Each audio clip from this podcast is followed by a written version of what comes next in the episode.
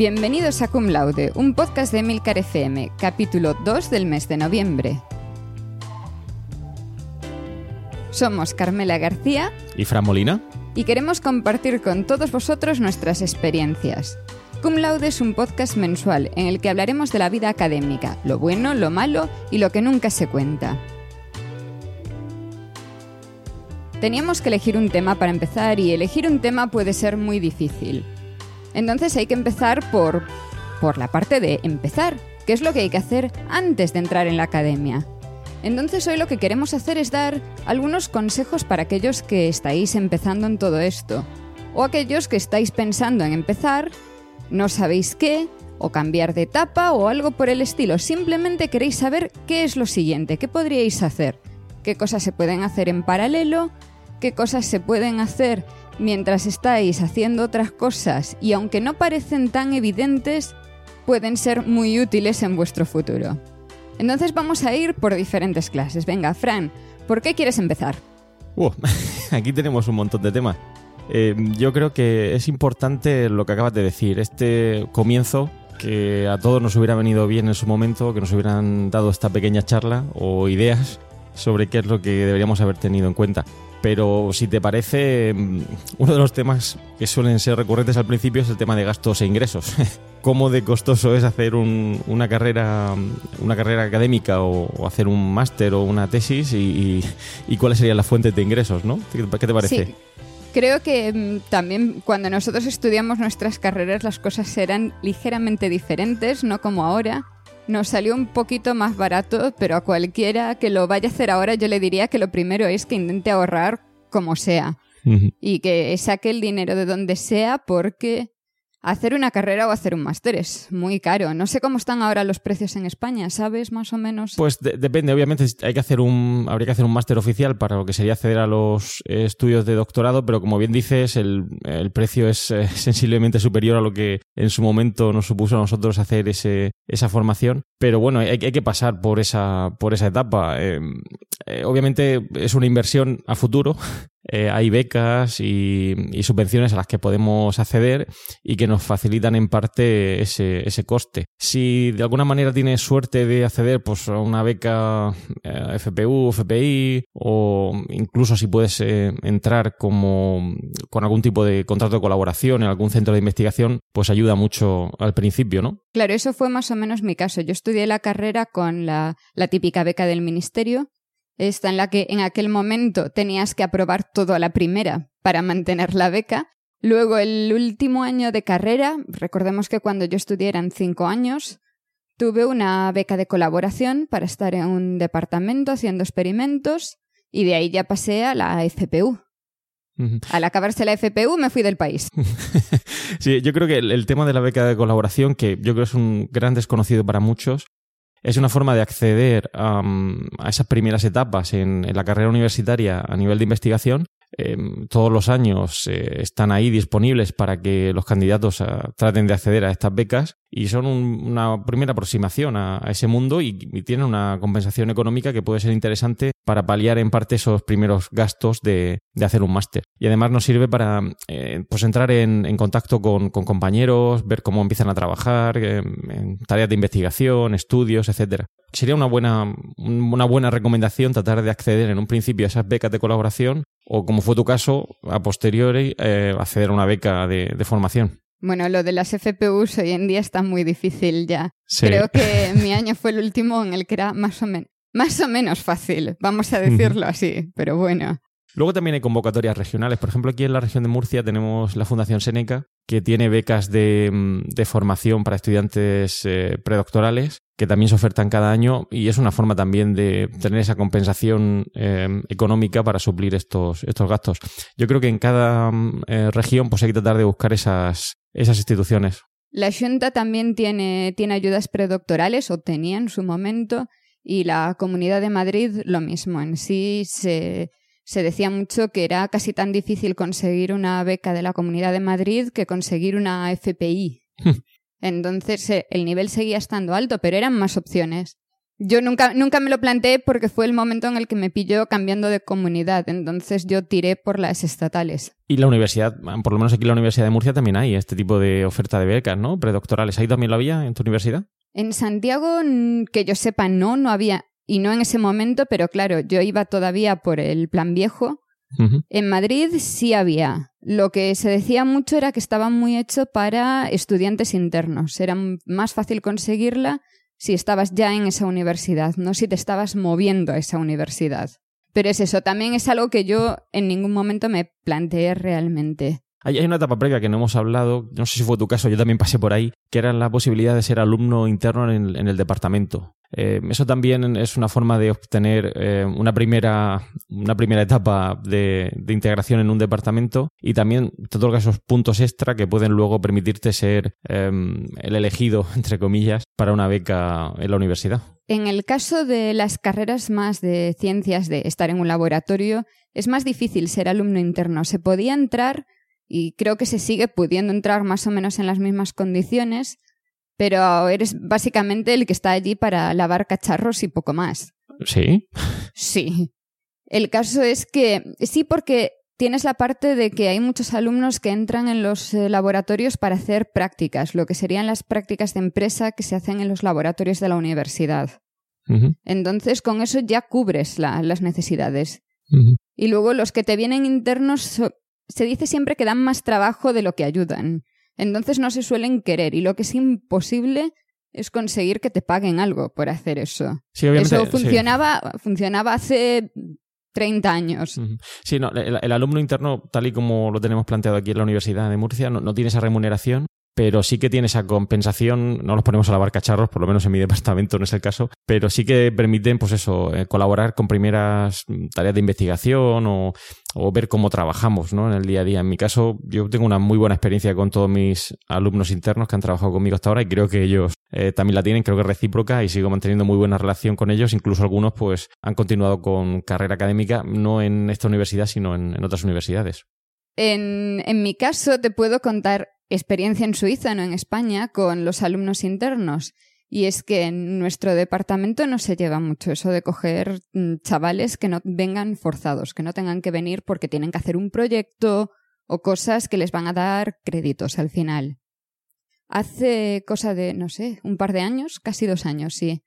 Nos llegó el currículum de un chico que estaba casi acabando la carrera, pero todavía no había llegado a ese punto de tener que hacer un proyecto y el chico quería venir al laboratorio para aprender.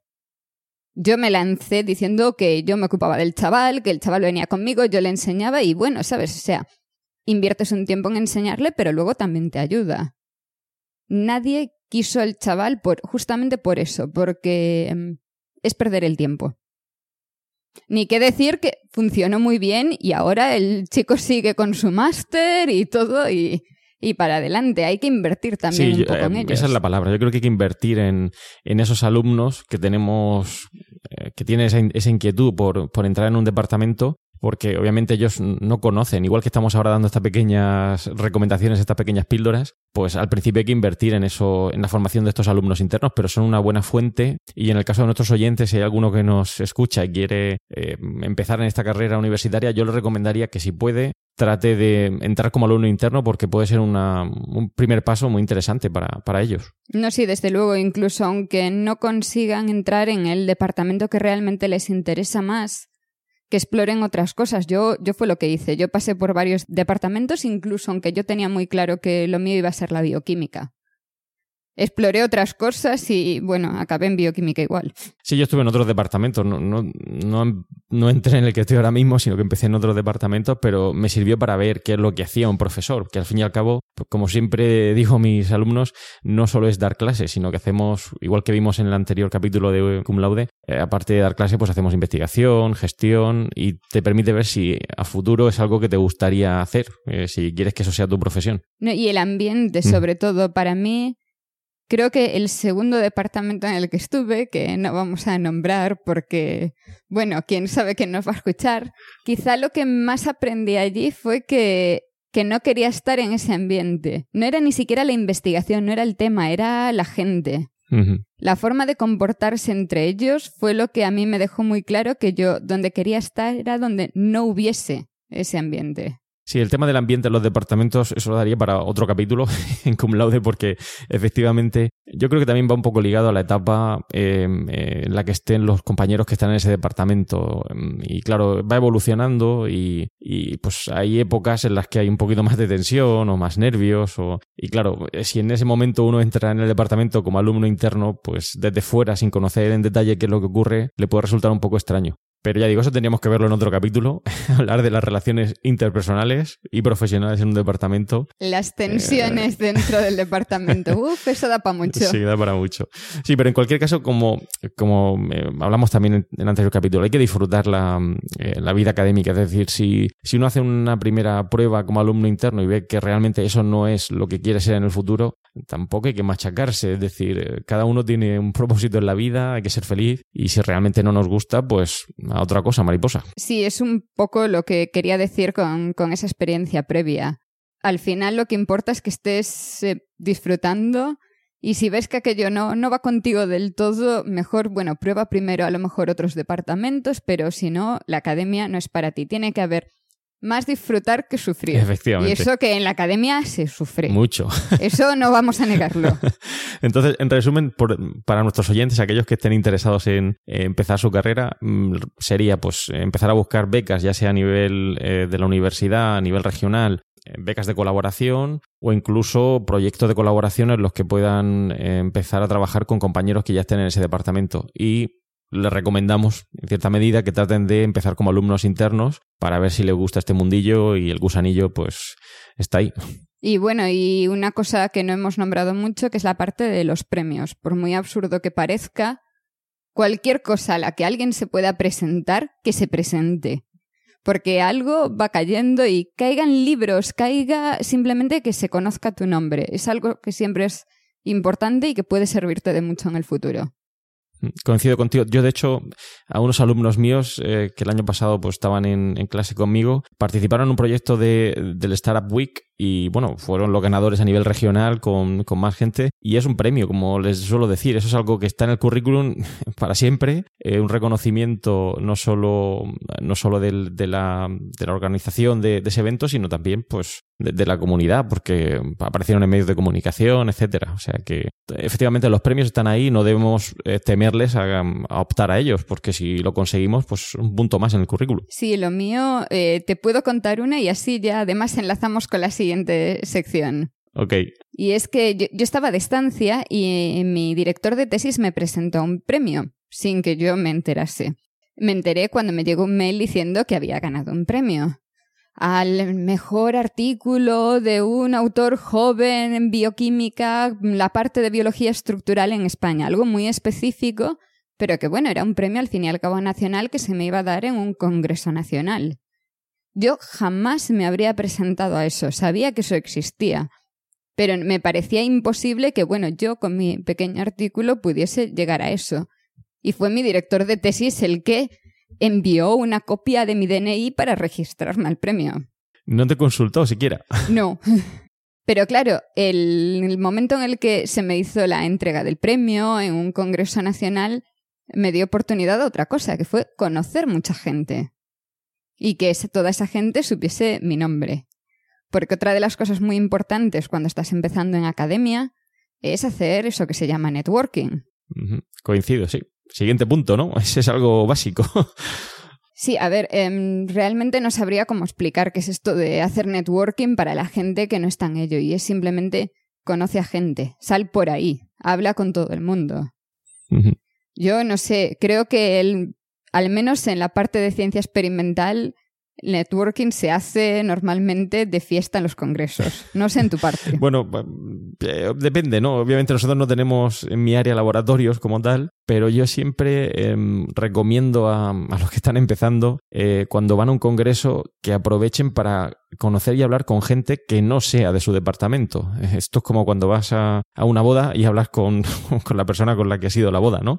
Eh, intenta conocer a más gente porque es una oportunidad para hacer, llamémoslo networking, Y, es una oportunidad para conocer gente, para hablar con gente que son a, veces referentes en el, en el, mundo en el que te vas a, eh, vas a trabajar el día de mañana, ¿no? Y efectivamente yo creo que los congresos es una buena oportunidad para hacer networking. Te va a abrir vías a futuro si quieres realizar estancias en el extranjero. Vas a conocer a otros compañeros que a lo mejor están haciendo su tesis doctoral y te pueden dar consejos, ideas, cosas que quizás no habías tenido en cuenta. Eh, entonces, todo lo que sea hacer networking dentro y fuera de la academia, pero dentro de la academia a nivel de congresos, seminarios, es algo que no debemos despreciar nunca. Sí, yo veo mucho que cuando estoy en congresos, sobre todo cuando son congresos internacionales, porque para mí los nacionales españoles ya quedan muy en el pasado.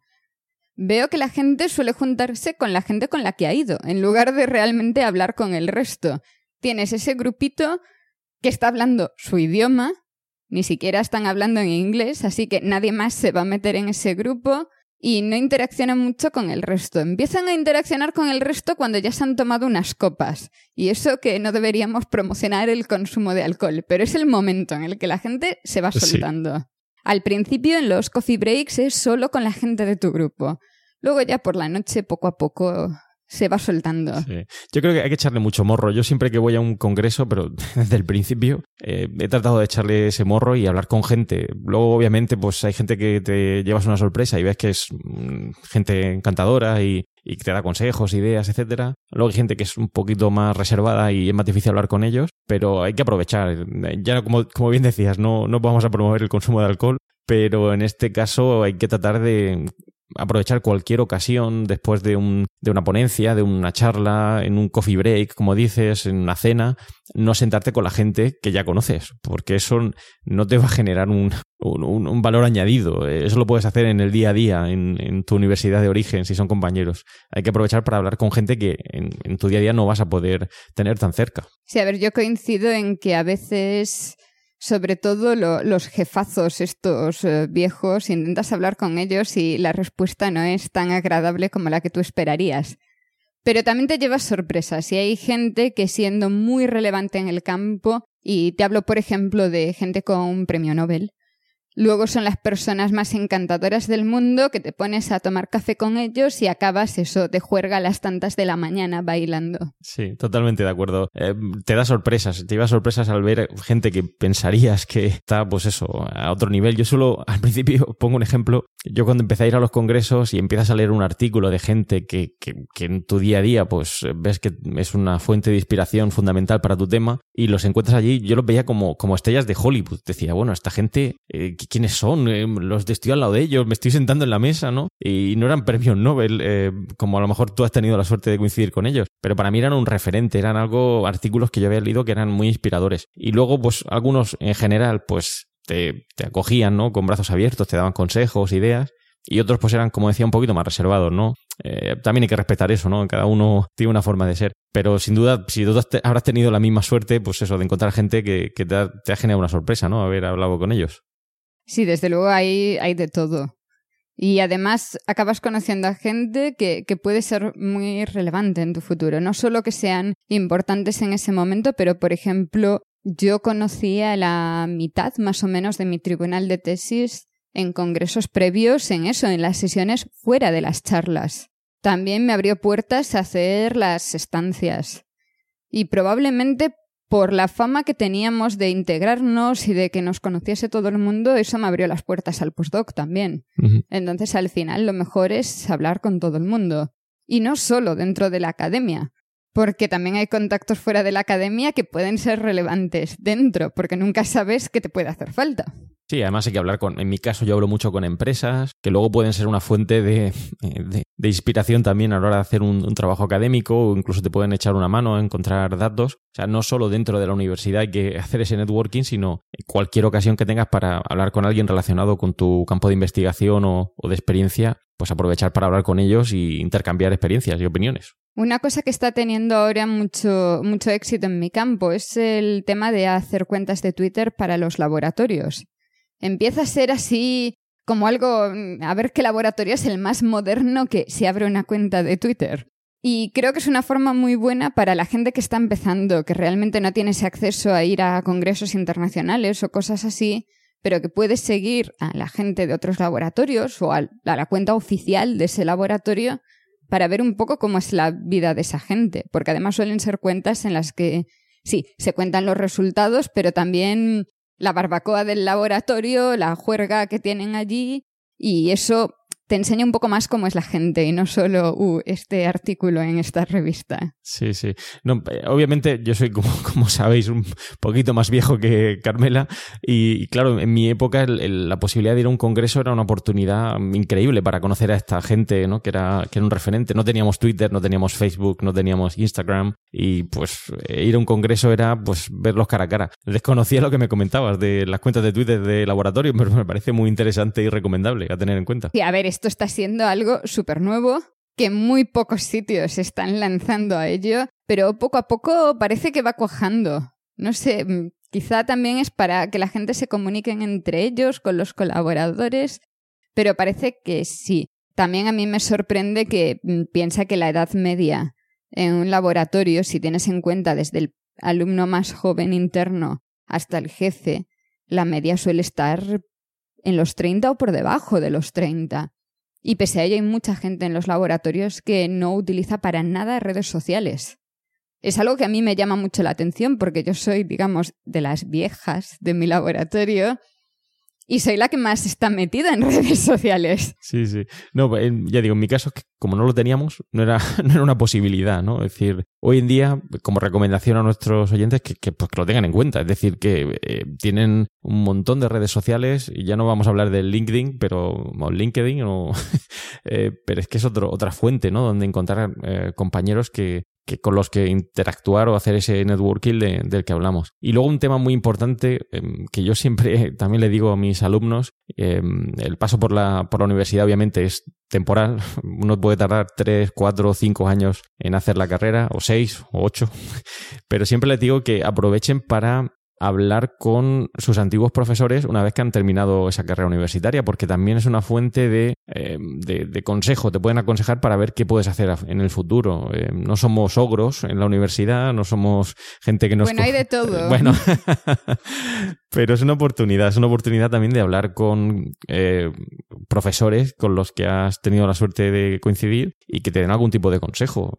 Que sepan que estamos abiertos, nuestra puerta está ahí disponible, se abre y, y les recibimos encantados para, para darle esos consejos. Se supone que tienes que tener un mentor en tu vida académica y a la larga suele ser tu jefe pero cuando empiezas, pues sí, puedes buscarlo en un antiguo profesor, por ejemplo. Sí, yo recuerdo que hablé con mucha gente, muchos compañeros y compañeros de la facultad que eran profesores míos en su momento y me aconsejaron o me dijeron dónde podía eh, consultar más información al respecto. O sea, que, están ahí, es decir, que no, que son una fuente más. No, no hay que ir a congresos, es decir, lo que quiero que se queden, que quede claro, es decir, que, que obviamente el congreso a lo mejor a una persona que acaba de empezar pues le queda un poquito lejos, pero como bien has dicho, es decir, toda la oportunidad que tengamos para hacer networking, ya sea dentro o fuera de la academia, hablar con un profesor, no hay que desaprovecharlo, nunca. También para eso, no sé cómo, cómo están estas cosas ahora, pero cuando yo estudiaba eran muy útiles las asociaciones de alumnos y todas estas cosas en las que te juntabas fuera de horario de clase para hacer otras actividades. Porque ahí también entrabas en contacto con alumnos de cursos superiores que luego te iba a ser útil. Yo participé en el, tenemos en, aquí en la Facultad de Economía una junior empresa y es una forma de, pues, pues de ver la relación universidad-empresa eh, y, es otra forma más de conocer gente, de conocer eh, empresas que están colaborando con, con la facultad y, y al fin y al cabo es encontrar pues una delegación de alumnos, una junior empresa, algo más. Si nos pasamos por, pasamos por la universidad exclusivamente con las clases y vamos a casa, pues estamos perdiendo mucho, mucha información que nos puede ser útil o relevante en el futuro. Y a ver, vamos a ver si pasamos a la, a la siguiente parte. Vamos a enlazar esto. Hay que hacer networking, pero también yo decía antes que cuando se va a los congresos internacionales acabas juntándote con gente que habla tu idioma y poco más. Entonces, una de las cosas que hay que hacer durante tu carrera es viajar. Irte a otros sitios, hacer estancias. Tú y yo hicimos estancias durante nuestros estudios y eso a mí al menos me, abrió mucho la mente. Me enseñó mucho cómo era el mundo fuera de España y que bueno, ni era no era como lo pintaban. Sobre todo mucho esa idea de que olvidas los estereotipos de los diferentes países y ves que al final, bueno, igual no es tan diferente y te puedes adaptar. ¿Cuál es tu experiencia con eso? mi experiencia es, o mi recomendación sería hacer todas las posibles estancias a las que puedas acceder o, que puedas optar a ellas porque es algo mm, fundamental. Como bien has dicho, tanto tú como yo hemos hecho estancias en, muchas instituciones y en, diferentes países. Eh, yo fui alumno Erasmus, eh, hice estancias predoctorales, postdoctorales y, he hecho muchas estancias cortas en centros de investigación y en todas he aprendido algo, en todas. Si nos quedamos en nuestra universidad, no viajamos, no visitamos otros, otros, otras universidades, otros centros de investigación, pues pensamos que lo estamos haciendo bien, que todo funciona y de nuevo, al ir a estos centros de investigación, pues aprenden muchas cosas. Y puede ser un software, puede ser una metodología de trabajo, puede ser una forma de organizar el, tiempo, nuevas formas de dar clase. Eh, yo pues, no he tenido experiencias de todo tipo, desde ver eh, o comparar el sistema educativo en Finlandia con el español, con una forma de dar clase totalmente distinta, y he tratado de incorporar lo que he aprendido en esa institución. Y luego está universidades punteras como la Universidad de Manchester, que tiene una forma de eh, trabajar o de investigar con reuniones, seminarios, que también creo que es interesante importar. Es decir, hay que mm, tratar de, eh, de, conocer otros, otros centros de investigación. Si no podemos incluso ir a, fuera del país, pues, pues otras universidades dentro de nuestro, de nuestro país que también nos pueden dar nuevas ideas. Yo tenía esa impresión siempre cuando volvía de una estancia que volvía llena de ideas, que quería hacer un montón de cosas porque había aprendido otras técnicas, otras formas de hacer cosas y me pasaba siempre las primeras semanas o primeros meses de vuelta súper activa, muy motivada porque quería hacer miles de cosas nuevas. Entonces era muy útil, claramente me ayudaba mucho. Sí, sí. Y, conocer nuevas herramientas. Yo siempre digo que, aprendí el mundo, o descubrí el mundo Mac en mi estancia en Estados Unidos. Eh, llegar y ver salas llenas de ordenadores Macintosh entonces repletas y gente trabajando con, con ese sistema y descubrir cómo podía aumentar mi productividad utilizando ese sistema, pues, pues me, abrió la puerta para, para meterme en ese mundillo y ser más productivo en, en mi día a día. No tengo nada contra los peceros, eh, claro. pero, pero obviamente, pues bueno, aprendí que, que, que, era muy útil y, hasta el momento pues no, era un, no formaba parte de mi conjunto considerado tener en cuenta esa opción de, del mundo Apple. Te voy a hacer una pregunta con trampa, que no te esperas porque esto no venía en el guion. Malo, malo. ¿Cuántos idiomas entiendes? Entiendo. Eh, habría que definir idioma. Bueno, vale. Eh, bueno, el castellano. Lengua, oficial. vale.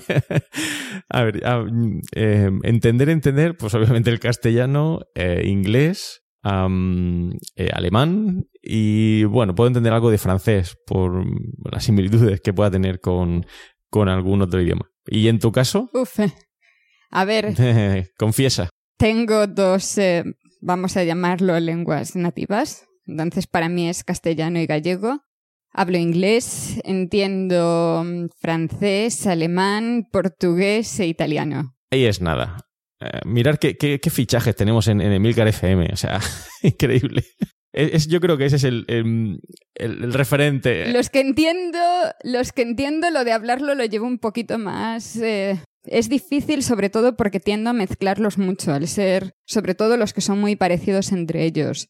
Ahora, por ejemplo, yo hablaba bastante bien francés, pero como estoy mucho más expuesta al alemán, acabo mezclando, aunque no se parezcan en nada, y utilizando una palabra en alemán en medio de una frase en francés pero entender sigo entendiéndolo sin ningún problema. Sí, pero eso es, eso es lo que deben tener en cuenta mm, los que están empezando. Yo tengo alumnos que obviamente pues eh, no se les dan bien los idiomas y si no dominas em, obviamente ya el inglés pero otro más pues va a ser un poquito más complicado ya no solo en el mundo de la, universidad sino en el mundo empresarial. Eh, lo que acaba de decirnos aquí Carmela pues es el, a donde deberíais eh, aspirar todos. Es decir, no solo hablar, en este caso, eh, sus dos lenguas maternas, sino pues, un inglés, un alemán, y ya incluso ella ya pasa francés, italiano, y he dicho portugués, ¿no? Em, eso es a donde deberíamos eh, tratar de aspirar, porque aparte, mi, vamos, esto ya es una opinión personal, yo creo que las personas que hablan muchos idiomas tienen la mente mucho más abierta, tienen una capacidad de razonamiento más rápida, porque tener tantos idiomas ahí metidos en la cabeza, como bien has dicho, a veces supongo que intercalarás palabras en, en otros idiomas, es una realidad.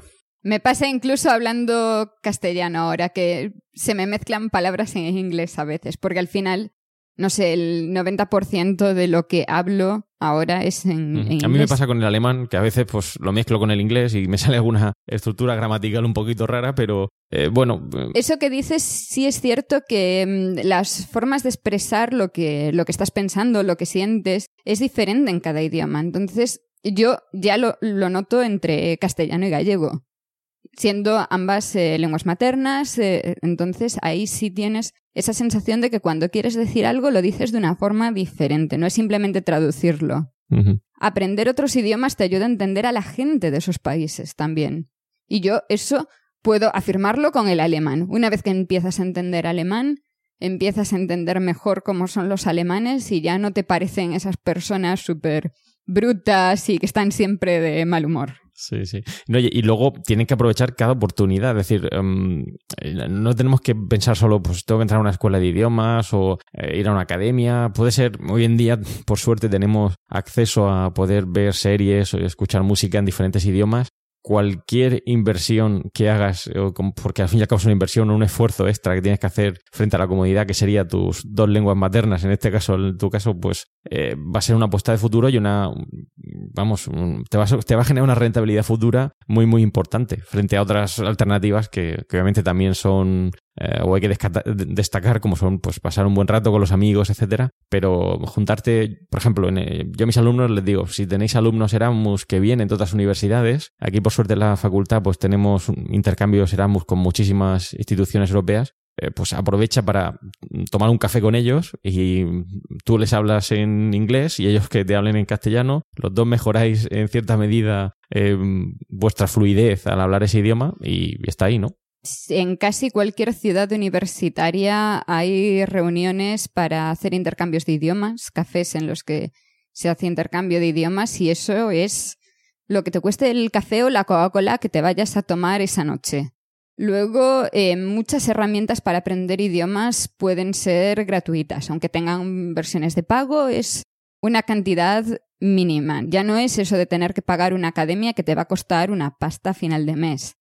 Yo la mayor parte de lo que he aprendido de alemán lo he hecho de forma prácticamente gratuita y por mi cuenta. Y consigo entender perfectamente, así que es posible. Efectivamente. No, hay que pensar, porque empezábamos hablando de gastos e ingresos, y alguien puede pensar que le estamos vendiendo aquí la moto. no, hay que gastarse un dineral en aprender idiomas, solo hay que aprovechar las oportunidades que, que se nos brindan o que tenemos ahí delante de nuestros ojos y no pensar solo en, tener que gastar dinero en eso. Es decir, que hay aplicaciones, hay charlas, como bien decías, eh, cualquier oportunidad buena para, para aprender idiomas. Está YouTube, está Netflix, un montón de cosas en las que simplemente puedes cambiar el idioma y utilizarlo. Mucha gente, y creo que tú y yo vamos en parte en ese pack, aprendieron mucho inglés a base de ver películas y series en, versión original. Efectivamente. un, inglés de verdad, no ese que nos enseñaban en el colegio, inglés de verdad.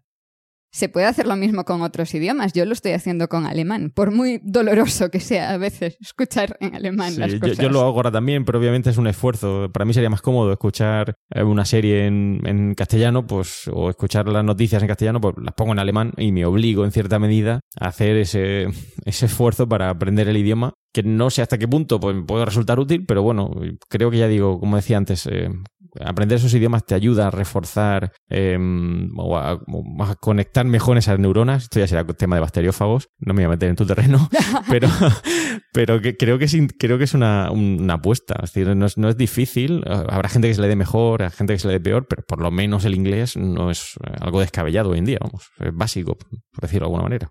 A ver, siempre se dice mucho que esto de viajar y hablar otros idiomas te, te abre la mente y que todas estas ideas cerradas que tienes es porque nunca has salido de España.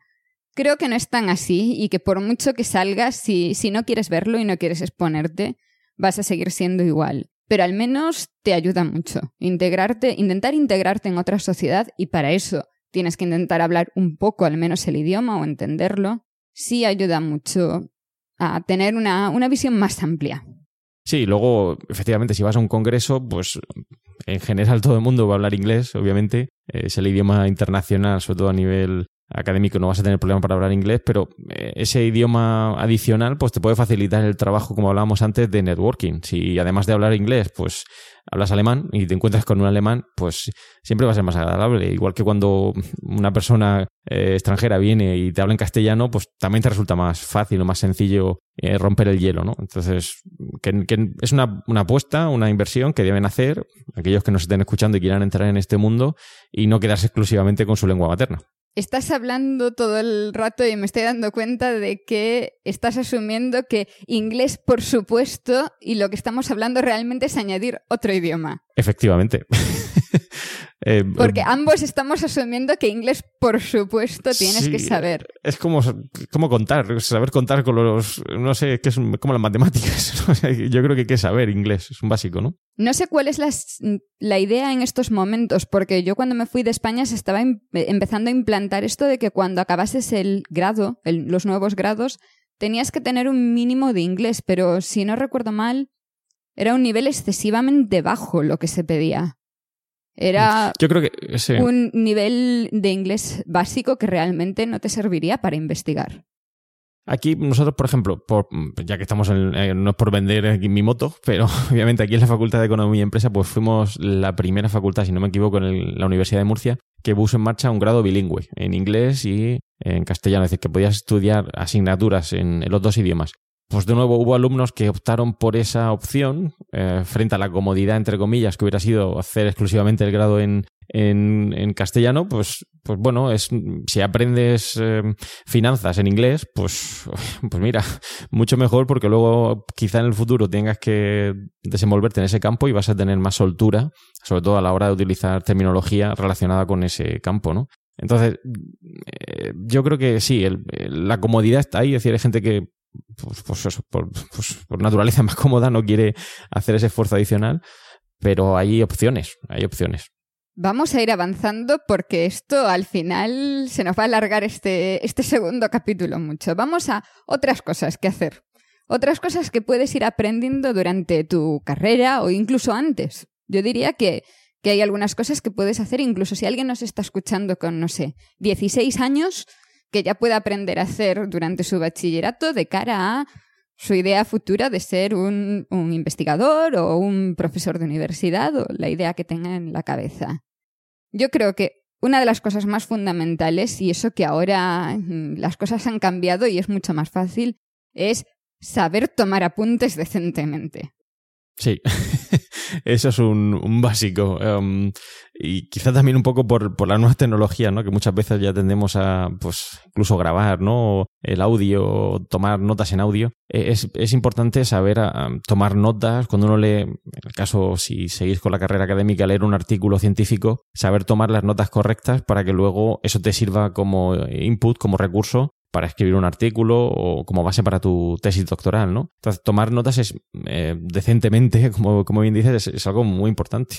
No sé en tu campo, en el mío, y esto es difícil de decir, pero las notas hay que tomarlas a mano. Vale que para muchas cosas puedes teclear notas, pero en biología y asociados hay tantos esquemas y tantas palabras, fórmulas, cosas que no puedes teclear, no puedes teclear a un ritmo razonable. Entonces, al final, para, para lo que es relacionado con mi tema, lo mejor es tomar las notas a mano. Pero eso no quiere decir utilizar un lápiz, bolígrafo, lo que sea, y un papel. Porque yo tomo las notas en un iPad con un pencil. Eh, pero en cualquier caso, ya habéis visto lo moderna que es nuestra Carmela con su iPad y el, y el pencil. efectivamente, da lo mismo como lo hagamos, pero hay que tomar notas eh, de manera apropiada. Si uno se lee un artículo, en, nuestro campo, por ejemplo, no tenemos eh, a lo mejor tantas fórmulas o tanta. a la hora de poner fórmulas, etcétera, no, es igual. Pero hay que saber ah, tomar notas en un, cuando uno lee un artículo científico o un, o un report, etcétera, porque si no luego cuando uno lo rescata y lo utiliza como, como decía antes, como fuente, puede ser un, un dolor de cabeza. Me voy a salir aquí una palabra en inglés.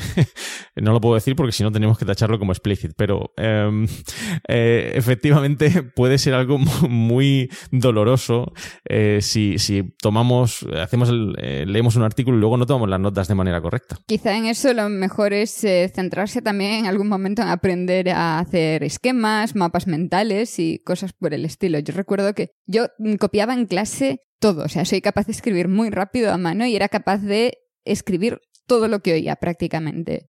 Pero claro, luego yo ahí subrayaba mis apuntes, resumía y al final era capaz de dejar cada examen en una página, en un A4, que tenía toda la información básica que me podía hacer falta, con letra muy pequeñita, eso sí. Y al final era mi forma de estudiar. Realmente yo en ningún momento intentaba memorizar cosas. Simplemente iba resumiendo, subrayando, reescribiendo, haciendo el esquema, otro esquema, un mapa mental. Y eso era mi forma de estudiar. Sí. Lo que está claro es que no tiene sentido a lo mejor eh, subrayarlo todo, porque obviamente no estamos resumiendo información, pero como dice Carmela, pues hacer un mapa mental, unos diagramas, un, árbol, algo, pero em, si no organizamos las ideas, eh, va a resultar muy difícil que luego eso nos sirva para, para futuro. Em, yo le he dicho que para mi tesis doctoral pues tuve que leer eh, muchos, muchos artículos y claro, eh, si uno lee un artículo pero no lo rescata, cuando digo rescatar quiero decir vuelve a, consultarlo meses después, si no ha tomado las notas correctas, tienes que volver a leer el artículo, que normalmente casi en el 100% de los casos va a estar en inglés. Y claro, eso supone un esfuerzo extra que, no hubiera sido necesario si en su momento hubiéramos tomado las notas apropiadas. Para mí es sobre todo eh, subrayar las ideas más básicas en el artículo de forma que cuando vuelva él pueda ir directamente a lo que he subrayado y a lo mejor alguna nota que haya puesto por encima o por un lado. que, que sí me dé esas, esas ideas más básicas y sepa si eso es lo que busco, si no, y poder saber qué es lo que tengo que buscar después. Porque esa es otra de las cosas los apuntes están muy bien, pero en algún momento tú tienes que ampliar y eso implica buscar información. ¿Qué es lo que utilizas tú para buscar otras fuentes? Porque ahí creo que como tenemos temas diferentes, seguro que son cosas completamente opuestas. Pero hablamos eh, ya lo que sería buscar literatura, ¿no? Organizar literatura. Buscar literatura extra. Buscar literatura extra. Yo acudo a bases de datos de, de revistas em, en mi campo para hacer esa búsqueda bibliográfica. Supongo que igual que en tu caso, ¿no? EBSCO, ProQuest, etcétera, etcétera, ¿no? Me acaba de sonar a chino lo que has dicho, así que sí, seguro, lo mismo. A ver, lo primero y sobre todo en, en, las primeras fases yo diría que es tan simple como busca en Google. Ah. y empieza a buscar las, las cosas más, más fundamentales. También los, eh, muchos de los libros de texto que tú y yo teníamos que fotocopiar, ahora los puedes descargar en PDF. Efectivamente, ahora yo no, no había pensado en Google porque, ya digo, mm, no sé, quizá por, por, cómo empecé, yo voy directo a la, a la fuente, ¿no? Voy a una... Claro. porque empecé... En mi caso Sí, sí. En mi caso es lo mismo. Yo en el momento en el que tengo que buscar información de un tema de lo mío, ya algo específico sí tiro de, de bases de datos. Pero para cosas más generales y sobre todo cuando todavía se está en la carrera, sí creo que empezar por Google es una opción. De Google yo diría que la, la siguiente fase es ir a Google Scholar.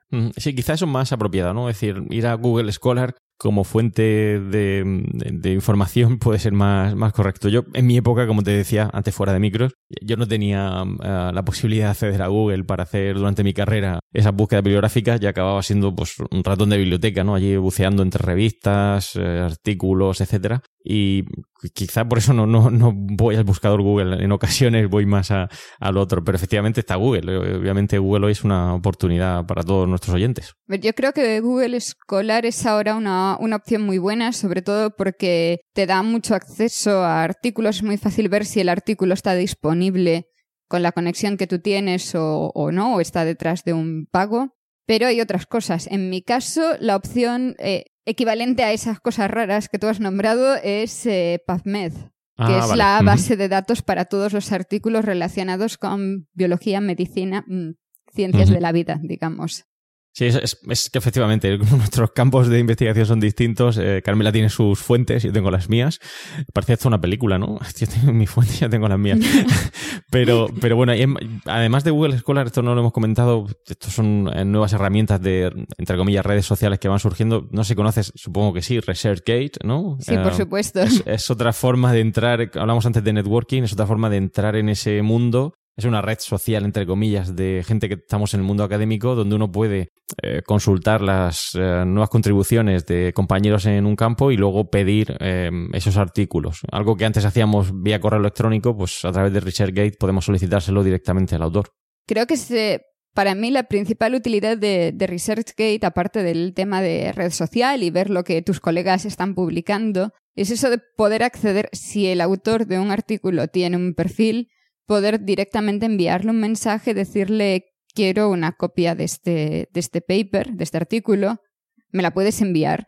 Y en la mayor parte de los casos yo he tenido respuestas positivas. Mientras que si le tienes que escribir un, mail, ya es más raro. Ya no sabes si se lo escribes al primer autor, al último, a, quién. Mientras que en vía ResearchGate va a quien lo tenga ahí y bueno, es más informal y esas cosas. Bueno, para que se hagan una idea de nuestros oyentes, en mi caso yo no tenía Richard Gay, no tenía Google Scholar y yo he llegado a mandar cartas a autores para que mandaran eh, una copia de sus artículos a mi correo. Es decir, que, que, hoy en día, por suerte, eh, pues hay estas opciones que facilitan muchísimo el trabajo. Eh, nos ayudan a, a, poder acceder a esas fuentes de información que en mi época pues no, no era una posibilidad. Ya digo, ojalá. Cartas en papel no he llegado, pero enviar correos electrónicos muchos. Y a tener que pedir en la biblioteca que me fotocopiasen artículos también. Hmm. Yo, en mi caso, pues, como te decía antes también, he tenido que pedir artículos con, lo que se denomina, más supongo que sigue existiendo, préstamo interbibliotecario, espero haberlo dicho bien, eh, donde tú pedías el artículo a otra eh, biblioteca, eh, si lo tenía disponible, y te lo enviaban. Pero claro, el proceso de solicitarlo, envío, recepción, etcétera, pues perfectamente podía ser un mes, un mes y medio, frente a la posibilidad que hay ahora pues, de buscar en bases de datos, pedírselo directamente al autor por email entrar en ResearchGate, etcétera, etcétera. Es decir, que eh, yo, por ejemplo, tengo mi página web personal y hay gente que me contacta, ¿no? Y me pide información, que eso antiguamente era, era una utopía, ¿no? Es decir, eh, por eso digo que antes incluso por papel, porque no había correo electrónico, no porque no lo tuviera yo, sino porque no lo tenía el receptor del mensaje. A día de hoy hay mil formas de conseguir los artículos. Aparte de estas, hay otras formas no tan legales que por ahora no vamos a contar, quizá más para adelante, pero desde luego Ahora no hay que esperar meses para conseguir la copia de un artículo. Y, la, y ahora, me toca a mí hacerte una pregunta delicada. Vamos a empezar con la batalla. Porque uno de los temas que creo que es importante con el tema de la literatura es la gestión de la literatura. Em, yo, de nuevo, cuando empecé, pues tenía base de datos en. Me creé una base de datos en Access eh, y ahí iba poniendo artículos uno tras otro y con pequeños campos donde me facilitaba la búsqueda de temas concretos. Pero hoy en día hay muchos programas para gestionar la literatura. ¿Cuál utilizas tú y por qué? Uf, yo he tenido una vida muy complicada con esto de la gestión de la literatura. Yo empecé así durante mi tesis, incluso antes de la tesis, lo que estuve utilizando durante unos cinco años fue EndNote. Al principio con una copia un poco mm, no legal y luego con la copia de la universidad. Por eso me, me quedé con EndNote porque era algo que yo podía instalar en mi ordenador, en el ordenador que tenía en el laboratorio y me gustaba el sistema que utilizaba para guardar los artículos y citarlos, pero también para acceder a ellos y leerlos y que tuvieses la oportunidad de tenerlos como no leídos y todas estas cosas. Al mudarme, cuando me vine a Suiza, eh, decidí cambiarme a Mendeley. Hice ese cambio porque era mm, gratuito y no dependía ya de la universidad dándome un acceso o no. El caso es que Mendeley tiene un problema y es que yo con el paso del tiempo en los últimos años vivo mucho en la nube y cambio mucho de dispositivo. Y Mendeley esto de llevar una misma base de datos entre dos ordenadores lo lleva fatal. O pagas la suscripción y tienes todo en su sistema, cosa que teniendo en cuenta la masa de PDFs que yo tengo es ya complicado, o intentas hacerlo vía una carpeta de Dropbox, que es lo que yo hacía, y ahí ya fatal. Se liaba muchísimo con lo que era un artículo nuevo, lo que ya estaba, lo que no estaba. Y en algún momento hace unos meses me cansé de eso y decidí ir a Zotero. A ver cuánto duro con esto. Espero que otros añitos al menos. Ahí el sistema es diferente porque si hace un link directo al, al fichero, entonces no lo copia, sabe en qué carpeta está, incluso desde diferentes ordenadores es capaz de acceder sin ningún problema al PDF, que es lo que a mí me compensa para poder acceder desde casa o desde el trabajo. Y además, eh, como tiene la base de datos en, en la nube, yo puedo en cualquier momento acceder con un navegador a los ficheros que hay ahí. Se integra muy bien para citar y todas estas cosas. Al final yo creo que todos funcionan más o menos igual, que depende de las necesidades que tengas en cada momento. ¿Qué usas tú? Bueno, pues eh, yo he probado los que comentas, pero empecé con EndNote y sigo con EndNote. Eh, yo creo que, no sé, me resulta muy fácil. Aprendí con, con este software cuando estaba en Estados Unidos y las eh, versiones sucesivas desde que empecé yo han, han, ido mejorando muchísimo el software y facilita mucho el trabajo. Sí que me permite guardar todos los PDFs, eh, las anotaciones que pongo, eh, compartir eh, bases de datos. Por ejemplo, si trabajo con un profesor extranjero, pues me permite crear una subbase de datos de artículos y hacerla colaborativa, etcétera, etcétera. Pero como bien dices, yo creo que depende un poquito de, de la experiencia que uno tenga o de, de lo cómodo que se encuentre gestionando la literatura con un software u otro. Pero en cualquier caso, mi recomendación en este punto, ya que estamos hablando de literatura, creo que es utilizar uno, eh, el que sea, aprenderlo y organizar todos uh, esos artículos que consultamos de manera ordenada. Yo soy un poco maniático del orden, tengo un poco de TOC incluso. Uf, pero eso creo es que no me has visto a mí, uf. pero es fundamental. Es decir, eh, yo cuando empecé lo tenía todo metido ahí en un archivador, uno tras otro, organizado por números. Eh, pues hoy en día en carpetas, como dice Carmela, en un Dropbox, en donde sea, en un servidor en la nube, pero que esté todo organizado. Porque si perdemos tiempo buscando esa referencia que tan útil nos fue en su momento para inspirarnos, pues estamos perdiendo el tiempo. Entonces, desde ya, si vais a empezar en vuestra carrera académica, utilizar un software, eh, familiarizados con él y guardar toda la información ahí. Yo tengo la carpeta con todos los artículos en Dropbox porque me da algo si le pasa algo a esa carpeta. La cantidad de PDFs que hay con anotaciones, con subrayados. Si le pasa algo a mi disco duro y pierdo esa carpeta, eh, eh, creo que me da algo. No puedo. Entonces es, es, fundamental, son años Sí, sí. juntando información ahí. Luego, claro, ahí ya depende, dependiendo del software que utilices para clasificarlo, qué es lo que te haga falta. Yo no hago clasificación por temas, por ejemplo, que sí lo hacía antes, porque los artículos que leo ahora solapan demasiado los temas. Entonces, al final, tendría que etiquetarlos a todos con lo mismo. Pero sí utilizo, en el caso de Zotero, el sistema de etiquetas para marcar lo que no tengo leído, lo que quiero leer o lo que quiero revisar. Sí, efectivamente. Si, si al final es apuntarlo en algún sitio, algo que ves que es importante, que quieres consultar en el futuro o quieres volver a ello, saber dónde está. En EndNote, por ejemplo, podemos crear eh, grupos inteligentes mediante un campo de búsqueda y de etiquetas que estén puestas, encontrar aquellos artículos de un tema en concreto, ¿no? De en mi caso, pues de innovación, de tácticas de lanzamiento, de preanuncio, lo que sea, ¿no? Y ayuda muchísimo. Pero insisto en lo que he dicho antes, eh, apostar por esto, utilizar un software, eh, no, no lo hagáis, eh, no hagáis en una el pila. formato digital es algo que hace alguna gente es simplemente clasificarlo en carpetas, hacer millones de carpetas e intentar buscar luego por el nombre del autor. No te vas a acordar del nombre del autor, tienes que tener un buen sistema y para eso existe software específico. Efectivamente. Por eso hay que elegir uno, el que sea, pero intentar utilizar algo específico, para algo se ha, se ha desarrollado. Y luego lo que tú has dicho que es muy importante a la hora de citar, esto es algo que tendríamos que dedicar de nuevo otro capítulo en Cum Laude, es importante utilizar este software porque si mandamos un artículo a una revista y desgraciadamente rechazado, estos eh, programas de los que estamos hablando nos va a permitir cambiar el formato de uno a otro muy rápido y no tener que perder tiempo, entre comillas, adaptando las referencias al formato que nos solicite la revista. Entonces, ya digo, es una apuesta a futuro y os va a ayudar muchísimo. No sé cómo funcionan las citas en tu campo, pero al menos con la parte de mi campo tenemos para un capítulo entero con el dolor de cabeza que te pueden dar las revistas en cómo citar otros artículos, desde luego. En el mío también. Sigamos.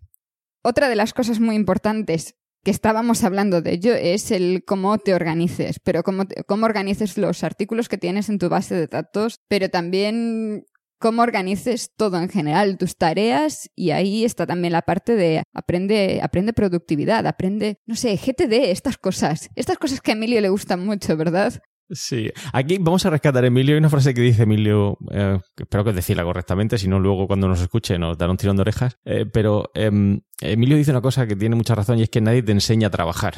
Tú aprendes eh, una carrera, te especializas en un tema, pero nadie te enseña cómo organizarte tu día a día, cómo se trabaja. Y claro, en este caso, pues es muy importante. Para mí es, es uno de esos dolores de cabeza permanentes. Yo tengo un sistema propio, digamos, de productividad muy... O sea, el intento es GTD, pero esto mm, cuando no trabajas solo tiene sus problemas, porque tú puedes decir, no, no, lo que yo voy a hacer ahora es esto, que viene alguien y te dice, no, eso no es lo que vas a hacer ahora, y ya allí se va tu sistema entonces, eh, sí intento buscar una forma, pero siempre estoy en, en, constante cambio. Siempre es, pues no, voy a intentar hacer esto otro y esto me va bien, esto no me va bien, entonces voy a implantar esta otra cosa. Tengo, sí utilizo obviamente una, un sistema de gestión de tareas, y con todo intentar organizarlo al máximo. El día que tengo todo bien organizado es el día que soy súper productiva, hago todo lo que tenía pensado para ese día. El día que no están las tareas planificadas es un desastre. Bueno, y tenemos un nuevo podcast en Emilcar FM, ¿verdad? Sí, sí, ahí ese quizás sea el complemento perfecto para esta parte. En lugar de explicarlo nosotros, tendríamos que dejárselo a nuestro compañero. El podcast lo tenéis disponible en Emilcar FM, es el podcast Proyecta, y os recomendamos eh, que lo escuchéis porque vais a aprender muchísimo de Abel, donde os va a decir nuevas metodologías de eh, GTD, organización de tareas, etcétera. Pero no nos vamos a meter en su terreno porque eso es algo que os tiene que contar él. Sí, desde luego a mí con el principio ya, ya me han enganchado porque yo ya he visto que, aunque utilizaba ahí unas cuantas palabras un poco raras, la cosa iba, iba por buen camino y yo ya estaba pensando, oye, esto para el próximo voy a tener que coger eh, ahí mi iPad con mi pencil y empezar a tomar notas porque útil puede ser. Más cosas, a ver decías. Bueno, yo utilizo, no, he dicho lo que utilizo yo, yo sí que utilizo un poco la metodología GTD, bueno, un poco no, como diría Emilio, o lo utilizas o no lo utilizas. Claro. La utilizo y me ayuda muchísimo a organizar todo Eso lo que es porque tú eres independiente. Yo, yo, si estuviese ya en esa fase de ser independiente, pero a ver cómo le explico yo a mi jefe, no, no, tú puedes decir que tengo que hacer esto ahora, pero no, porque mi sistema GTD dice que yo ahora tengo que hacer esta otra cosa. No, sí, no, yo, yo, tengo la suerte de ser, eh, como bien dices, independiente y me ayuda muchísimo el GTD a organizar tareas, a saber qué es lo que tengo que hacer, cómo lo tengo que hacer, cuándo lo tengo que hacer. Eh, utilizo OmniFocus y la verdad desde hace años y estoy muy contento porque me permite definir muy bien mis áreas de responsabilidad. Em, seguro que no lo hago mm, perfecto, seguro que cometo muchos errores, por eso quiero aprender de nuestro compañero Abel en Proyecta y seguir avanzando en esta idea de organización de tareas, porque en cualquier caso, utilicéis la que utilicéis, como decía antes, nadie nos enseña a trabajar, pero tenemos que ser organizados con el fin de poder ser productivos en nuestro trabajo. Ahí, aunque empieces con, lo más básico, que es lo que intento yo enseñarles cuando, cuando empiezan alumnos nuevos, que es un, coge un trozo de papel y haz una lista de lo que quieres hacer en el día en el orden que quieras hacerlo o con la prioridad con la que quieras hacerlo, pero haz una lista. Y al final del día lo que tengas marcado que has hecho está fuera y lo que no lo pasas al día siguiente. Algo tan sencillo como eso, mucha gente no lo está aplicando desde el principio y ahí sí acabas haciendo perdiendo el tiempo en medio. Claro, sí, porque por ponerte un caso, ¿no? Eh, cuando yo empezaba, pues leer un artículo, pues me suponía un esfuerzo titánico y podía estar a lo mejor una mañana entera leyendo un artículo. Ahora lo pienso y me parece, bueno, una cosa descabellada, ¿no? Claro, no tenía una forma de organizar las tareas y pues empezaba con el artículo hasta que lo terminaba. Hoy en día eso no me ocurriría, es decir, tengo un tiempo fijado para leer ese artículo, eh, luego suena el ding y hay que ir a la siguiente tarea. No suena el ding, no es que me esté sonando OmniFocus, pero sé que tengo que hacer una serie de tareas durante el día y no puedo dedicar toda la mañana a leer un artículo. Claro, si eso desde el principio nos lo explican, igual que estamos haciendo aquí Carmel y yo, pues va a resultar mucho eh, más productivo el día en lugar de dedicar una mañana entera a leer un artículo. En ese aspecto a mí me funciona muy bien la parte de bloquear el tiempo porque yo dependo mucho en el laboratorio de reservar máquinas para poder utilizarlas. Entonces, si yo me planifico bien el día anterior o varios días antes, yo puedo reservar las máquinas con tiempo, entonces voy a conseguir reservarlas en el periodo en el que yo quiero usarlas y me voy a planificar siempre al, alrededor de, esas cosas. Entonces, para mí es muy importante bloquear el tiempo alrededor de, de, esas cosas, de reuniones, de reservas, etc. Y con los artículos hago lo mismo. Para mí no es tengo que leer dos artículos. Para mí es el tengo una hora en la que voy a leer artículos y lo que lea en ese tiempo. Y lo que no queda para el día siguiente.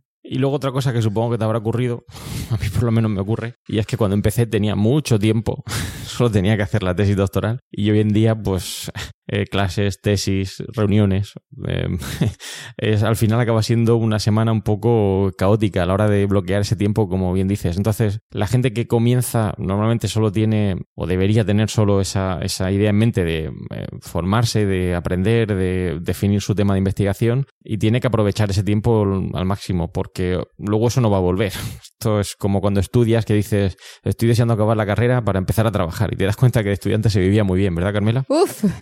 Desde luego, las cosas, las ideas que tienes sobre tu vida van cambiando, sí. Entonces hay que aprovechar el tiempo al máximo para que mm, ese día pues eh, puedas aprovechar para hacer todo, todo lo que quieres eh, o tienes puesto en esa lista de tareas que decía Carmela. Y luego una cosa muy importante, yo creo que es eh, una de las cosas que la gente no entiende cuando habla con compañeros que estamos en el mundo universitario es que aunque nos apasiona nuestro trabajo y yo creo que tratamos de transmitir eso tanto a Carmela como yo porque esto te gusta o no te gusta, no hay término medio, hay que buscarse un hobby, hay que buscarse un hobby para mm, eh, desestresar la mente, para liberar y para no estar en el día a día, porque si no acaba siendo un 24/7, todo el día enganchado al móvil, leyendo un artículo, como decía Carmela, tomando notas, etcétera. En tu caso, ¿tú tienes algún hobby, Carmela? ¿Podemos confesarlo aquí o...? Realmente no sé qué definiría, no hay un hobby principal pero sí que intento, intento distraerme con otras cosas, con otras cosas que al final van un poco relacionadas, porque por ejemplo sí metería en las cosas que hago en mi tiempo libre la parte de aprender alemán, que realmente no es muy tiempo libre y va un poco con el trabajo igual. También mucho em, leer, pero leer ficción, no leer cosas relacionadas, no leer artículos científicos, sino leer por leer, cualquier otra cosa. Y también la parte del deporte, que sé que tú ahí estás igual, porque bien que tenemos nuestros anillos en el watch ahí todo el día. Sí, aquí vamos a confesar, los emilcarianos tenemos eh, un grupo para competir. Aquí Carmela tiene, bueno, rellena los anillos muy rápido, se ve que en el laboratorio van corriendo de un sitio para otro, pero es una forma también de eh, liberar la mente, ¿no? Hacer un poquito de deporte, como bien dice Carmela, pues leer cualquier cosa, pero que no sea un artículo científico, porque si no al final eh, la mente se satura. Hay que buscar algo que te, que te permita pues abstraerte un poco, alejarte del mundo académico porque esto te absorbe. Si te gusta, como digo, acaba siendo pues 24 eh, horas al día. Yo en mi caso tengo un hobby, supongo que también lo puedo contar aquí, aparte de leer, aprender alemán, que también sigo ahora reforzándolo, etcétera. Hay una cosa que me desestresa mucho y es em, irme a volar mi avión. Eh, me encanta el aeromodelismo y tengo mi avión y cuando tengo un ratito me voy y digo que me desestresa porque estoy tan concentrado en evitar que el avión acabe estrellándose que me olvido de todo lo demás. Entonces, realmente es que abro, libero la mente de una manera eh, brutal. Pero hay que buscar un hobby, un hobby que nos permita eh, llegar a un momento, desconectar el móvil y hacer algo más. Una de las opciones que elige mucha gente para eso son los videojuegos. Que al fin y al cabo es lo mismo, porque te estás centrando en la cosa a la que estás jugando y entonces tu mente sí que se desconecta. Yo decía el deporte porque creo que también es algo fundamental. Mantenerse activo, tener el cuerpo en, buenas condiciones, te ayuda mucho a ser capaz de llevar la vida académica. Y es que en los peores momentos, al menos para mí en la academia, han sido siempre en los que estaba en peor forma. Sí, a mí me ocurre lo mismo. Yo también tengo ese déficit y trato de suplirlo ahora. La verdad que el grupo este que tenemos con los anillitos en Emilcar me viene muy bien. Tenemos ahí algún compañero, o sea, vosotros habláis de mí, pero hay alguno que nos gana. Sí, de hecho pensamos que Diego Ujaldón lo que hace es ponérselo a un hámster y va dando vueltas en un, en un anillo porque no es posible que complete los eh, anillos tan rápido. Tampoco vamos a decir quién es el, el más vago del grupo porque si no luego va a darnos bien fuerte en Microsoft Teams en cuanto terminemos de publicar esto. Pero sí, todos nos, eh, nos animamos a hacer un poquito de deporte. No, ayuda mucho y sobre todo esa parte, esa parte que debería explicar en algún momento en bacteriófagos de la, adrenalina, las endorfinas. Que te hacen estar mucho más activo, descansar mucho mejor y eso, afrontar al final el día con más calma. Hay que hacer deporte y hay que comer bien. Esto, esto es importante. Y comer, eso es importante. Esto quizás nuestro tema de cum laude. Tenemos muchos temas, como veis, aquí en cum laude para hablar con vosotros. Pero el tema de la comida es muy importante. Seguro que Carmela también habrá vivido esa época de comer, bueno, yo supongo que lo sigue haciendo igual que yo, delante del ordenador mientras eh, tiene No, un... que va. pero hay que tratar de comer sano, ¿no? No podemos eh, eh, abusar de, comer rápido y mal porque eso al final pasa factura. No hace falta, desde luego, estar, estar lo mejor posible. ¿Qué más cosas podemos contar? A ver, yo diría la, la parte que yo estoy viendo ahora cuando estoy fuera. Y es que yo cuando estoy en un congreso ahora y lo veo desde fuera, yo sé cuando alguien es español porque en la recepción del congreso hay alguien diciendo, oye, ¿me puedes dar un papelito que diga que yo he estado aquí? Y da igual que no tenga acento, sabes que es español. Sí, eso es algo. eh, para aquí hay un- una doble vara de medir. Por un lado está, obviamente, el tema de, del certificado, que es algo que podemos hablar en un, en un momentito, y luego el tema de la justificación de que has estado, porque por lo menos en algunas universidades resulta un poco absurdo, ¿no? Es decir, demuéstrame que has estado allí, como con un ticket del restaurante, de la cafetería, es decir, no, no me he ido de vacaciones, he estado en ese congreso, ¿no? Y por otro lado está el tema del certificado, que supongo que es a lo que haces alusión, ¿no? A ver, el papelito hace falta para las dos cosas. Al menos cuando yo estaba haciendo la tesis, lo necesitabas primero eso, para poder justificar los gastos. Porque si tú habías cometido el error de cogerte tú el billete de avión, a no ser que justificases que habías estado en el Congreso y en el hotel y en todo, no te devolvían el dinero. Yo intentaba siempre, por si acaso, que me lo hiciese la agencia de viajes, porque al menos así, si no conseguía el papelito, ya habían pagado ellos y no iba a ser mi problema. Pero luego la otra es que para, para tu currículum, para cualquier cosa, y no sé cómo la experiencia que tienes tú con, con la NECA y conseguir todas estas cosas de mm, justificaciones, pero tienes que tener un papel para cada congreso al que hayas ido. Si no, tú allí no has estado. Esto afecta a España, afecta a Italia también bastante, pero por ejemplo a mí en Suiza nadie me pregunta nada. O sea, tú has ido a un congreso, has ido a un congreso, ya está. Lo único que me piden es para, sí, para reembolsos, siguen pidiendo la, la tarjeta de embarque. Cosa difícil cuando ahora casi todo el mundo tiene una tarjeta de embarque digital y tienes que acordarte de pedir el PDF para poder luego justificarlo. Aquí hay, aquí hay diferencias también entre países. Yo lo he visto. eh, Esto ya pase pasa- parece un poco ya un poco de síndrome de Diógenes, ¿no? Esta obsesión que tenemos con el certificado, el papelito, de guardarlo todo y archivarlo. Mm, No sé si cambiará. Yo creo que, o espero que en el futuro esto no sea así, porque. mm, Y esto ya quizás es una opinión más personal. eh, esto de generar certificados para, todo para todo, ¿no? Pedir papeles para todo. em, eh, enturbia un poco lo que realmente la naturaleza de, de lo que has hecho, ya sea un congreso, un artículo, un libro, etcétera. Eh, en otras universidades, en otros, en otros países, yo no he visto esta obsesión que tenemos por generar certificados para todo, que acaba siendo, como dices, pues una pila de papeles, uno al lado de otro, metidos en un archivador, que tienes que sacar de vez en cuando, eh, cuando tienes que acceder a un tema de acreditación, etcétera, ¿no? Y parece un poco absurdo. De hecho, cuando lo he comentado con algunos compañeros de otras universidades, eh, se ponen las manos en la cabeza, ¿no? Porque es una pérdida de tiempo, literalmente. Eh, ¿Qué sentido tiene que un artículo que hoy en día se difunde a través de, las redes sociales de Internet, mm, pero vamos, como, como la pólvora, que tengas que imprimirlo eh, o fotocopiarlo y dejarlo metido en un archivador, ¿no? Para cuando te haga falta en el futuro. No sé, parece un poco, mm, no sé, de otra época, que, en mi opinión. Eh, y esa obsesión por los certificados, como bien dices, yo también lo veo en los congresos, ¿no? Sabes que es de España porque viene pidiendo el papelito. A mí me pasó algo súper absurdo porque después de haber estado un mes en un laboratorio en Estados Unidos, a la vuelta yo tuve que enviarles un mail diciendo, oye, ¿me podéis mandar una, una carta diciendo que he estado ahí y eso? Pero además, la carta, además de venir firmada, tiene que venir con el sello de la universidad. Y la secretaria del, eh, de mi supervisor allí me dice, ¿qué es un sello? ¿Qué sello? ¿De qué hablas? Y yo, teniendo que es- escribir un mail en el que estaba describiendo que era un sello, un sello de caucho de los de toda la vida, de pones el sello encima para que se vea que es original.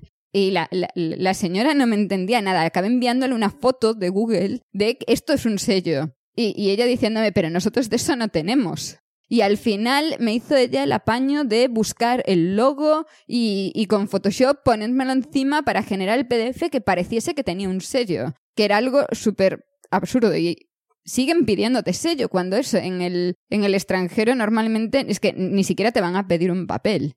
Y el problema es que me da la impresión de que en España eso muchas veces acaba generando que la gente haga las cosas por el papel y no por el interés. Totalmente de acuerdo. A mí me ha pasado igual que a ti cuando hice mi predoctoral en Holanda, pedir el sello y que me miraran con una cara como ¿y qué? ¿Qué sello? Aquí no tenemos sello, de eso lo tiene el rector, ¿no? Es una cosa muy... no tenemos sello. Y en Estados Unidos igual, es decir, estar casi un año allí en Estados Unidos y tener que pedirle al profesor con el que estaba trabajando, colaborando, un referente, el mayor referente en el campo de la innovación, que me hiciera un papel como que había trabajado con él. Y él me decía, si no tengo inconveniente, que me escriba quien tú quieras. Si yo le diré que has estado aquí, que hemos hecho un montón de cosas porque es la verdad. Eh, y efectivamente me tuvo que hacer un papel porque es que si no, no había forma de que yo justificara en mi universidad de origen que había estado allí. No se lo creían. si no había un sello de, por medio en un papel. Y lo que te decía, yo creo que me parece un poco de otra época. Me parece mm, algo que hoy en día no procede. En Estados Unidos, por ejemplo, cuando uno se quiere acreditar a una figura superior, esto ya lo haremos en otro capítulo, no, no, no hay que pedir certificados. Hay un comité que te evalúa, eh, hay acceso a todo tipo de información y si hace falta la piden, pero si no, pues ¿por qué vas a mentir? O sea, una declaración eh, firmada diciendo que todo lo que has puesto es cierto es más que suficiente. A mí me llamó mucho la atención que cuando, cuando me vine a Suiza de postdoc, nadie me pidió mi, título de tesis. Nadie me y yo tenía un pánico tremendo porque yo acababa de defender mi tesis, había pagado mis tasas, pero yo no tenía mi título de doctora. Y yo pensando con la idea española de para firmar el contrato me van a pedir una copia del título y todo lo que tengo es el papelito este de haber pagado en el banco, que en España justifica de sobra que tú has pagado, pero estos no me lo van a coger. En ningún momento y mira que van casi cinco años, me han pedido que enseñase mi título de doctora, porque hay una web llamada Teseo en la que dice que yo he defendido mi tesis doctoral, ya está, no piden nada más. Sí, por eso yo creo que es de otra época, es que hoy en día no tiene ningún tipo de sentido hacer este tipo de certificados porque es que hay acceso a esta información. Quizá, ya digo, y era el primero de los motivos por los que argumentaba, quizá a nivel administrativo, si hay que justificar eh, esa compensación de gasto que has hecho, em, te lo pida el administrativo de tu departamento, bueno, ahí ya, ya cada país es un mundo eh, y ya entraríamos en temas legales, no me voy a meter ahí, pero a nivel de certificado de un mérito, si lo tienes, lo tienes, no, no hay dudas. Y si no lo tienes y mientes, pues allá tú. Pero no hacer papel para todo no tiene sentido. Pero eso también hace mucho negocio detrás, porque pienso, por ejemplo, en lo que hablábamos antes de los idiomas. Que es que normalmente cuando tú dices que hablas un idioma te dicen dónde tienes el papelito que dice qué nivel tienes.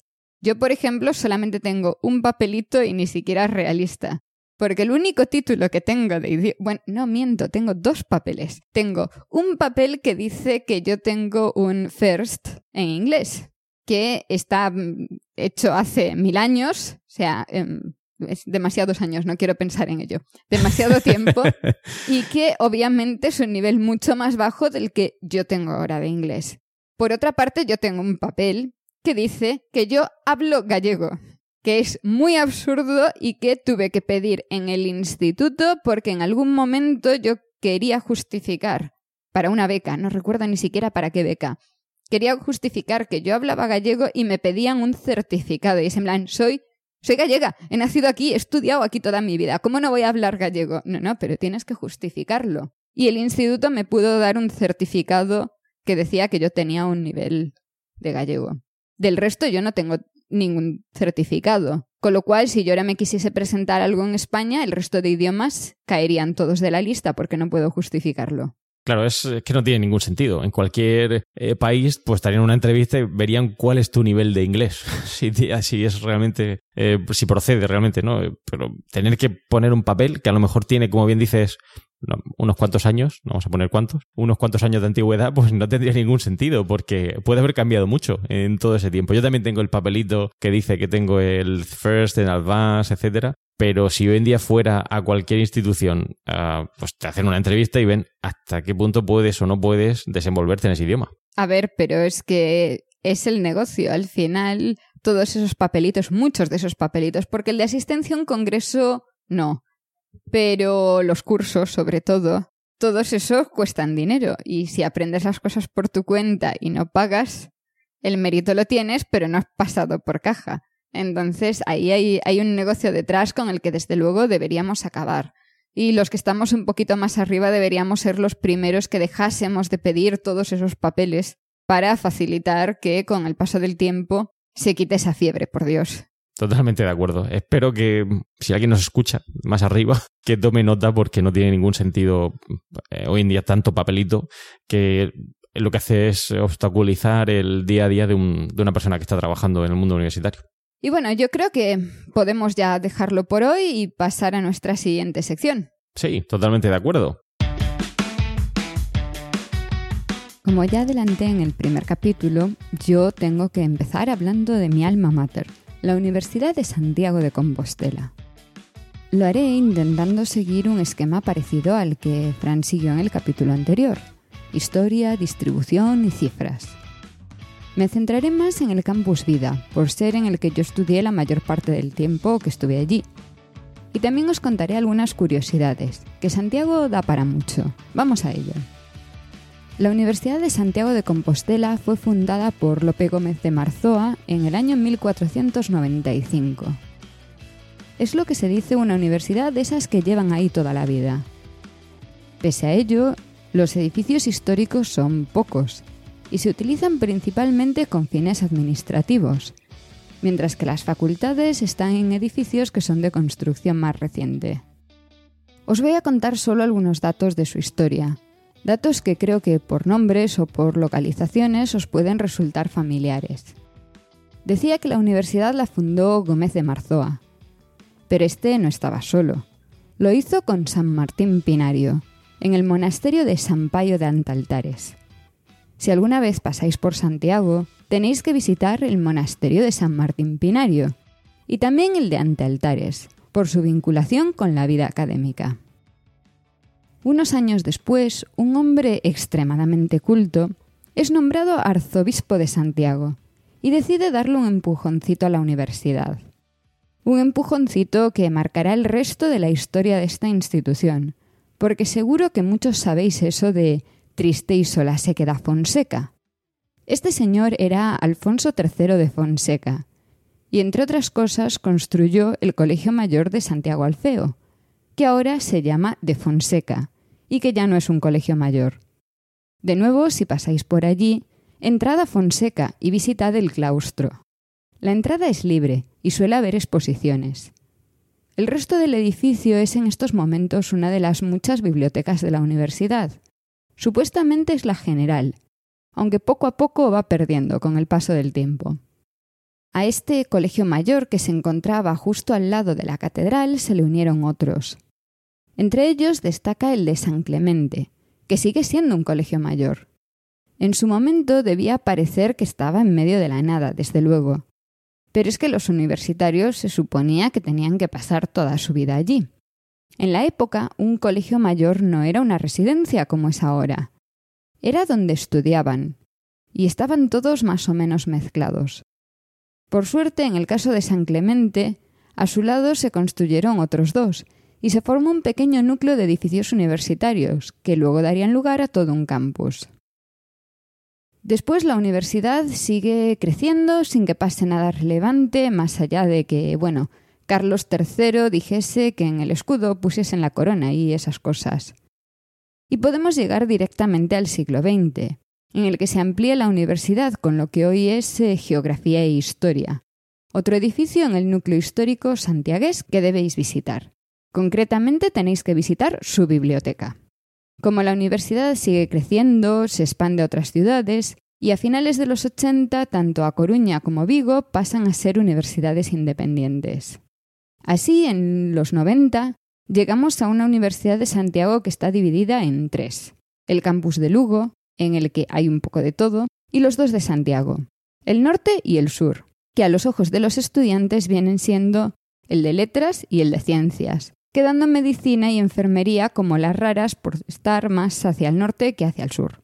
Yo empecé mis estudios en el campus sur y los acabé en el campus vida, porque en algún momento, reorganizando facultades e intentando dar un poco de sentido a todo aquello, a alguna mente se le ocurrió que aquello, como era de ciencias de la vida y todo esto, tenían que llamarlo campus vida. Os podéis imaginar lo bien que sentó esto a los del campus norte.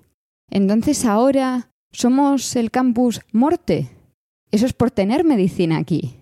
Pensad que en gallego, muerte, o sea, morte, difiere muy poco de norte y era muy fácil adaptar el cartel del campus norte. Hace poco intentaron solucionar el problema y denominaron al norte Terra, pero yo creo que le ha quedado lo de morte para siempre.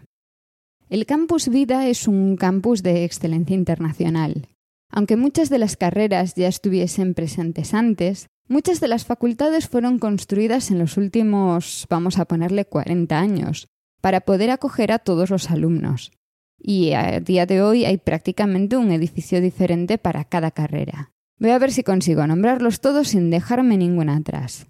Empecemos por donde empecé yo, por biología edificio que en una esquina tiene acoplada la Facultad de Matemáticas y su cafetería, que permitió que yo sobreviviese a sesiones infinitas de clases. Y que esto de que tiene acoplado matemáticas no suene a desprecio. La Facultad de Matemáticas de Santiago es de las mejores de Europa. Luego tenemos también Química, en un edificio que parece muy antiguo pero que no lo es tanto. Farmacia, que fue en mi casa los últimos dos años allí, políticas, relaciones laborales, derecho. Esas están allí en una esquinita intentando no llamar mucho la atención. Luego tenemos en lo alto de la colina física y no muy lejos óptica. Bajando la colina hacia los centros de investigación, psicología. Y por último, la escuela de ingeniería, pudiendo elegirse entre ingeniería química o informática. Dije centros de investigación, y es que entre todas estas facultades hay un montón de pequeños edificios, o no tan pequeños algunos, en los que se encuentran los que investigan y no caben en las facultades. Como en Santiago nos gusta dar nombres raros a las cosas, aunque algunos tienen nombres sencillos como Centro de Acuicultura, la mayoría se denominan con acrónimos que nadie parece tener muy claro qué quieren decir exactamente y que confunden mucho a los visitantes. Cosas como cactus, cicus, timus, cibus, os dejo intentando descifrar qué quiere decir todo esto. Seguro que alguien me dice que, bueno, que ya no se llaman así, pero para mí siempre serán así. Si nos vamos a los números, en estos momentos hay más de 25.000 estudiantes en toda la universidad. Pero el número me ha llamado la atención porque la verdad es que llegaron a ser más y ha bajado. Estudian en estos momentos 155 títulos diferentes y en el año 2017 se leyeron 282 tesis doctorales, que no es ni mucho menos un mal número. Santiago es además una ciudad de peregrinos, pero también es una ciudad universitaria. Eso ya se sabía cuando hace más de 100 años se escribió La Casa de la Troya, un libro que narraba las mm, andanzas estudiantiles de un madrileño en Santiago. Os invito a leer la novela, a visitar la Casa de la Troya, y a entender por qué la Universidad de Santiago genera tanta morriña a todos los que han estado en ella. Y esto ha sido todo por hoy. Gracias por escuchar Cum Laude y esperamos tus comentarios sobre estos y otros temas relacionados con la vida académica. Puedes realizar tus comentarios y contactar con nosotros en emilcar.fm barra cum laude y en los otros medios de contacto que encontrarás en emilcar.fm. Y no olvides escuchar el resto de podcasts de Emilcar FM donde podrás aprender muchos temas interesantes y de actualidad.